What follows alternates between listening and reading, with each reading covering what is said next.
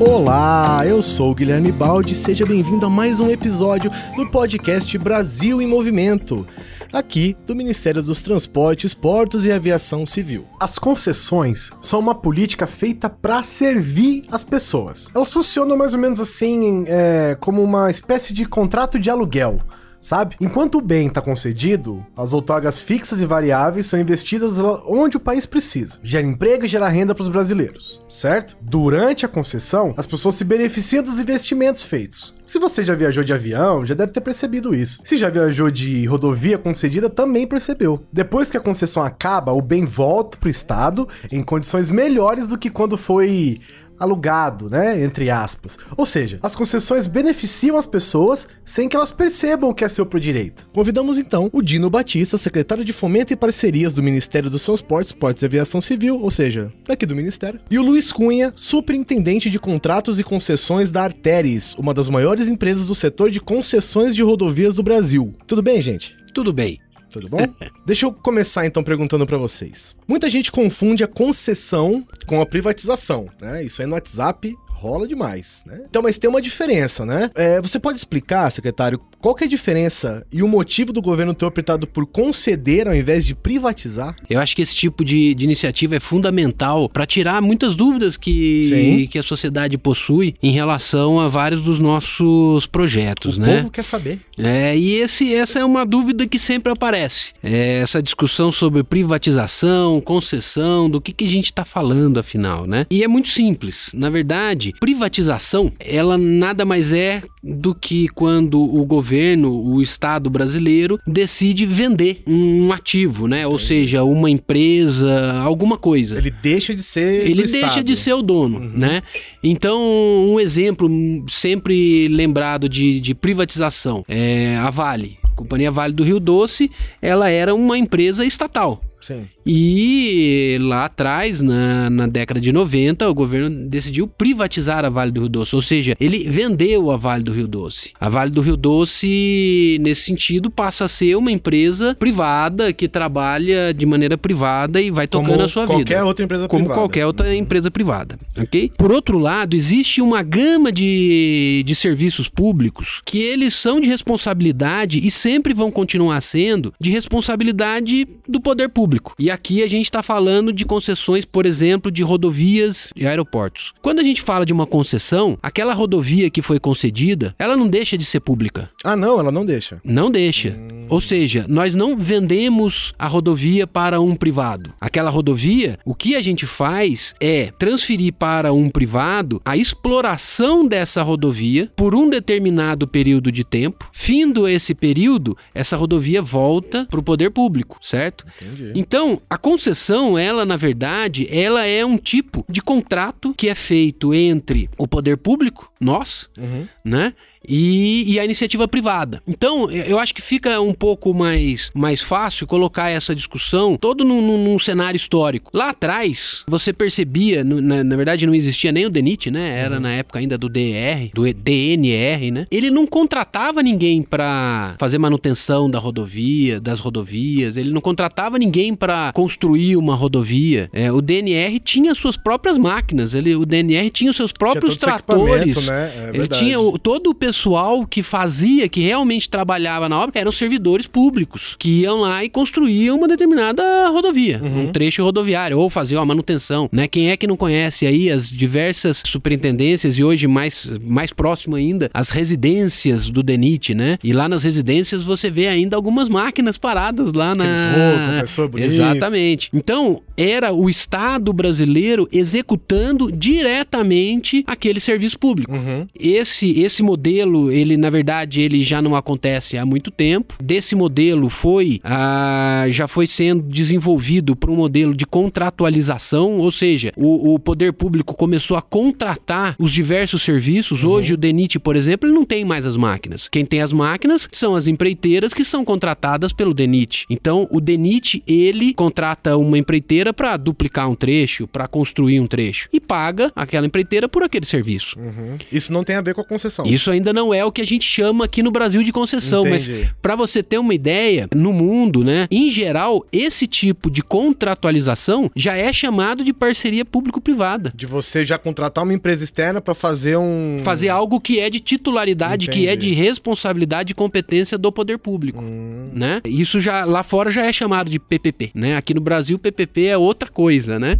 É um tipo específico de concessão, né? E então quando você vai caminhando nesse nesse sentido, a gente chega no, no, no outro limite aonde o Estado ele resolve, olha, eu vou passar essas responsabilidades aqui, quais sejam, ah, de duplicar uma rodovia, de fazer a manutenção de uma rodovia, de ampliar um aeroporto, de operar um aeroporto. Isso também é válido para ferrovias, é, pode ser válido para portos, uhum. é, também é utilizado no setor elétrico e diversos setores na, da economia. Ele fala o seguinte: olha, isso aqui é meu, é minha responsabilidade, mas eu vou contratar alguém para explorar esse, esse serviço por um determinado prazo, uhum. né? Normalmente 25, 30, 35 anos. Nesse sentido, quando o governo privatizou a Vale, se a Vale der lucro ou der prejuízo, se ela vier a falir, isso em tese é óbvio que ninguém quer aqui que a Vale venha a falir. óbvio que ela é uma gigante nacional, mas isso é um problema do privado se a, se a, se a Vale vier a falir. O problema dela. O problema é dela. Uhum. O problema é dela e dos acionistas dela. Não tem nada a ver com isso. Uhum.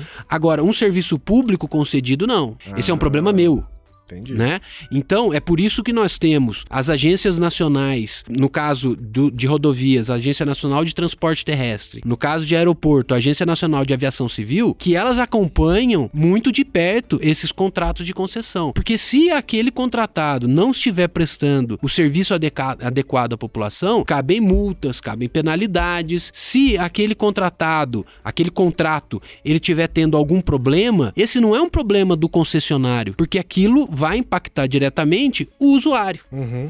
Então, a nossa preocupação quando você tem uma concessão é principalmente atender o usuário. É essa sempre a nossa, o nosso objetivo final. É ter a forma mais eficiente, mais eficaz de atender os anseios da sociedade. E nesse sentido, as concessões elas têm entregado um bom resultado para a sociedade. É, em aeroportos fica muito muito claro quando a gente anda pelos aeroportos concedidos, pega todos eles, Galeão, Guarulhos, aqui em Brasília, Confins, agora os quatro últimos que foram também licitados, eu não tenho dúvida que vai acontecer a mesma coisa. É, mas você vê uma, uma qualidade de atendimento atendimento ao usuário que é muito clara. É bem bom. E, e, é. e isso, na parte, no, na, na, no setor rodoviário, isso também acontece. Por exemplo, nas pesquisas, existem diversas pesquisas sobre a qualidade das rodovias e não é raro, realmente é muito comum que as rodovias que estão concedidas, elas são aquelas que ganham as melhores notas, ou seja, aquelas que apresentam a maior qualidade oferecida ao usuário. Então, nesse sentido, a opção, é, na verdade, quando você fala em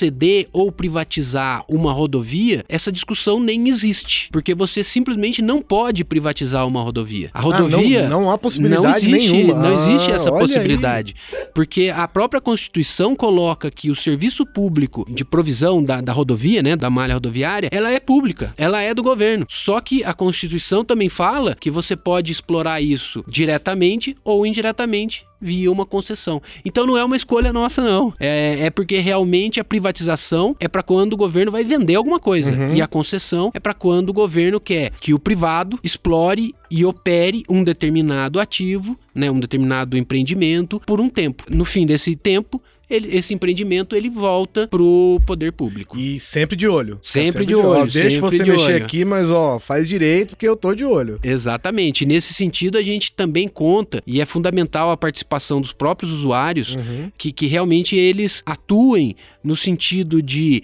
cobrar mesmo das agências, que são, são a, as instituições que administram esses contratos de concessão. Então, os usuários eles têm não só o direito, como a obrigação de cobrar das agências uhum. que aquele serviço pelo qual eles estão pagando claro. é, seja bem prestado, com a qualidade que está prevista no contrato de concessão. Quando tem a concessão das rodovias, é muito visível, né? A gente uhum. enxerga bem, né? Quando você passa por uma rodovia concedida, às vezes até o asfalto dá aquele desce, até um, um degrau de diferença, assim, né? Uhum. E nos aeroportos, como é que funciona, assim, essa, essa parte da concessão? É só prédio, entre aspas, aeroporto, ou tem mais coisas que envolvem isso? Não, não. A, a operação aeroportuária é uma operação extremamente complexa. E quando a gente faz a concessão de um aeroporto, toda essa operação ela é feita pelo privado, pelo até concessionário. As pontes aéreas, até as rotas, tudo. Tudo. Na verdade, tem uma diferença entre o aeroporto e a aerovia, ah. né? Então você tem a, o, o, serviço que também é um serviço feito pelas torres de controle, que é exatamente o, o controle de tráfego aéreo, não faz parte do serviço prestado pelo concessionário. Na verdade, o concessionário ele só atua no controle do espaço aéreo de proximidade, ou seja, quando você já está chegando uhum. no aeroporto, é, você sai daquele sistema do, do Brasil, né, o sistema nacional, que esse ainda tem o controle público, uhum. né, são os controladores de tráfego aéreo, que ainda é, é um serviço ainda público, e eles atuam só a partir daquele momento, quando já está chegando no aeroporto. Que é tá? uma questão até de logística, né, para poder Sim. gerenciar toda. Né, Exatamente, mas dali para dentro eles fazem tudo. Então, hum. táxi, o taxiamento, ou seja, quando o avião fica lá, é, chega na pista, tem que pegar a pista da esquerda, pista uhum. da direita e vai andando naquela montão de pista Isso. até chegar lá no, naquela. Vezes tá, às vezes tá nervoso, tá na chuva. É, naquela. Precisa... Até chegar na ponte, aí sai da ponte, todo aquele trabalho com a bagagem, toda aquela organização, aquilo lá é um trabalho extremamente complexo. O pessoal vem avisar que tá tudo bem, pode descer. Pode descer, exatamente. Ali. E também cabe aos, aos concessionários, e essa é uma grande vantagem, os investimentos, uhum. né? Que é o que a gente vê acontecendo numa velocidade muito maior é, nos aeroportos concedidos. E, e, e não, de, de, forma alguma, a gente pode confundir é, e achar que isso acontece porque o, o, serviço público ele é ineficiente. Não, não é. A gente tem que considerar que, por exemplo, quando o DENIT vai é, construir uma estrada, ele tem todo um processo, e tem que existir mesmo, um processo de licitação. Eu acredito que nenhum ouvinte vai querer que o DENIT saia contratando quem ele simplesmente queira, né? O é. diretor do DENIT fala assim, ah, eu gosto dessa empresa aqui, então eu vou contratar essa empresa Não, e nem ponto. Só isso, que construir né? estrada em qualquer lugar, sem, sem uma regra, sem nada, que, né? Tá, então, o, o, quando o DENIT e, e, e, o mesmo vale para Infraero, né? É, quando eles vão fazer obras, eles têm que fazer um processo de contratação que é extremamente complexo, eles também, no, no, momento de executar os contratos, são contratos administrativos, existe uhum. uma complexidade que é natural ao serviço público. Da mesma forma como nós, servidores, temos que prestar concurso, depois tem todo um trato que é diferente. Tem né? cuidado, né? Exatamente. Então, quando você tem a iniciativa privada e a iniciativa privada resolve, por exemplo, ah, vamos comprar o, as cadeiras aqui do aeroporto, do salão de embarque do aeroporto. Quando a Infraero vai fazer isso, ela tem todo um procedimento que normalmente é custoso e demorado uhum. para fazer a aquisição dessas cadeiras. E muitas vezes a gente não consegue, a gente no caso Infraero, né? A gente não consegue contratar, comprar aquela cadeira que é a mais confortável, a mais adequada. É, agora a iniciativa privada não, ela olha e fala assim, olha, eu quero essa cadeira aqui. Eu não vou fazer uma licitação, eu quero essa cadeira porque é essa cadeira que mais vai dar conforto pro meu usuário e o meu usuário tá pagando por aquilo. Eu quero chamar o meu usuário. Então, a iniciativa privada passa a ter uma flexibilidade, é o que a gente chama da eficiência privada, muito maior. Uhum. Entendeu? É realmente uma maneira diferente de contratualizar. Uma maneira onde a gente traz essa eficiência e flexibilidade da iniciativa privada para quem? Para o usuário. Eu acho que é importante, Guilherme, a gente sempre focar no benefício que uhum. qualquer um desses mecanismos gera para o usuário final. É, então, independente da forma, eu acho que é uma maneira do governo tomar uma decisão que os recursos que são tão escassos na administração pública podem ter um destino priorizado, né? no caso, saúde, educação e segurança. E quando ele privatiza ou ele concede, é, ele dá ao privado exatamente essa oportunidade de entrar, de fazer os investimentos, de desenvolver o projeto, de prestar o serviço. Né? E como o Dino colocou bem, o setor de infraestrutura, a gente falar de mineração, falar de energia, rodovia, aeroportos, ele é um setor regulado. Né? Mesmo que haja privatização, vamos pensar, por exemplo, aí no setor de telecomunicações, ou seja, o benefício que foi gerado com com a própria privatização, né? Hoje todos temos aí celulares, é, os brasileiros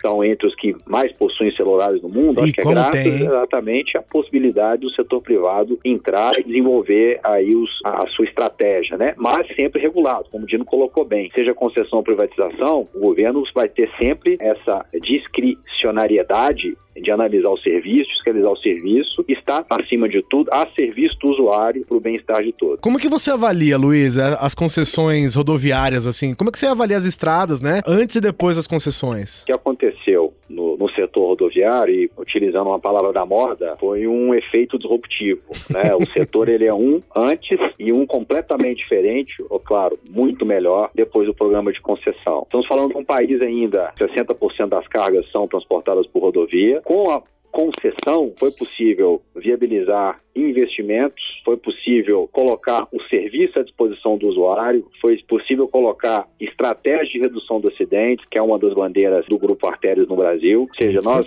realizamos nos últimos, só para você ter uma ideia, é, Guilherme, uhum.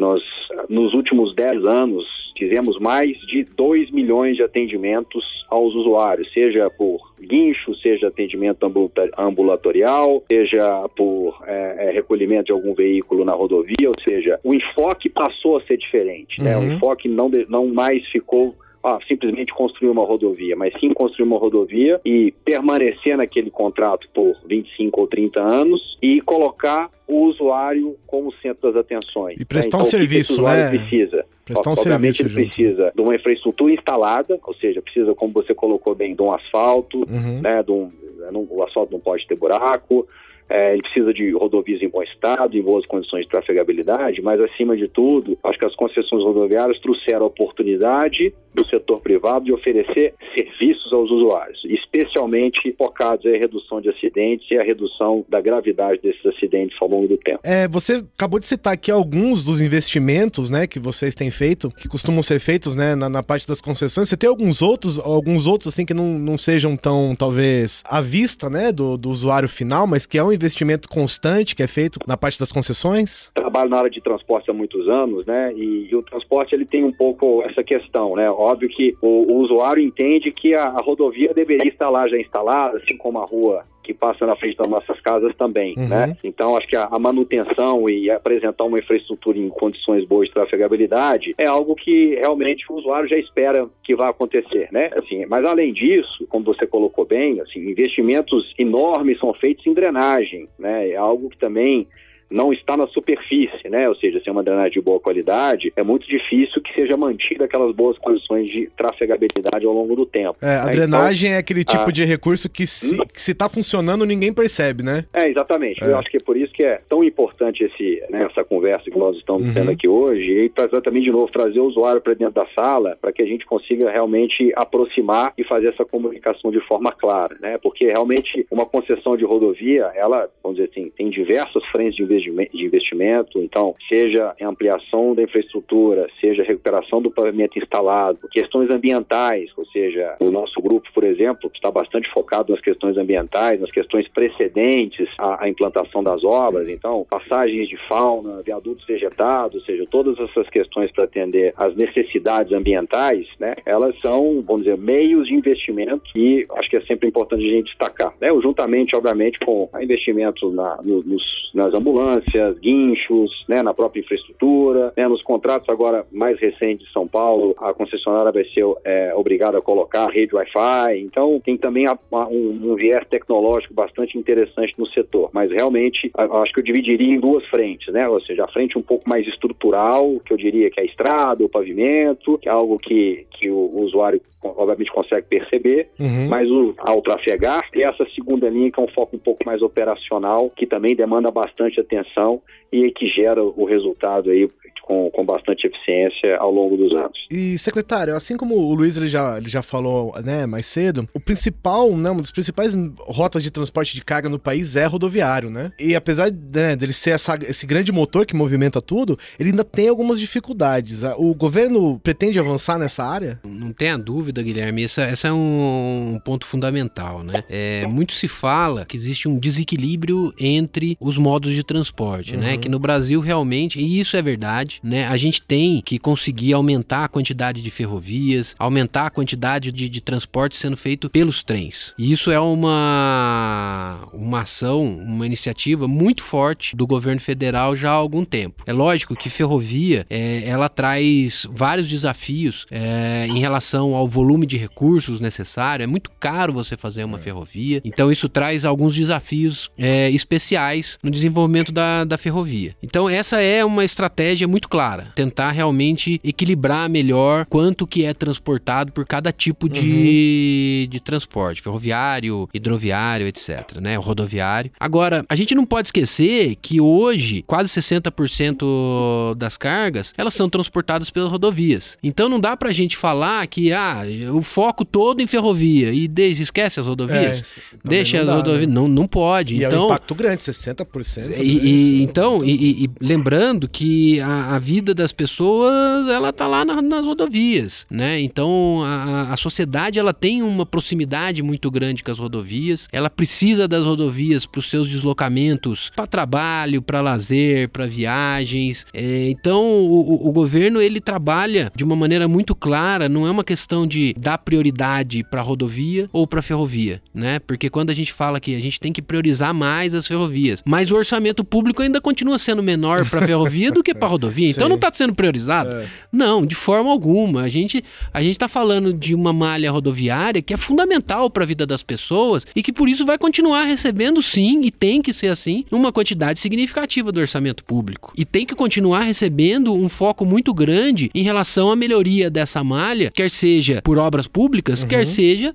nas concessões. Para encerrar, né, secretário e Luiz também, qual é a perspectiva para o futuro? Guilherme, acho que isso é, é, fundamental, tá? E eu tenho conversado sobre isso com muita gente, gente do mercado, com amigos. E, e o que, que a gente percebe? É, no setor de transportes, a, a tendência de que realmente a gente tenha a participação da iniciativa privada cada vez maior na provisão, ou seja, em fornecer esses serviços para a sociedade, uhum. essa tendência é, ela é muito presente, ela é muito clara. A sociedade já percebeu é, isso em todos os setores. A gente percebe, por exemplo, a partir de, de 93, nos portos, com a iniciativa privada operando os terminais portuários, o tanto que aumentou a eficiência da operação portuária. Existe é, essa, essa melhora significativa. Significativa, nas ferrovias também. Então, assim, a sociedade já percebeu que a dinâmica desse tipo de serviço público no setor de transportes, uhum. essa dinâmica, ela exige uma flexibilidade e uma eficiência que está muito mais próxima da iniciativa privada. É lógico que a gente tem vários desafios é, nos, nos diversos setores, mas é uma tendência que para a gente é muito clara.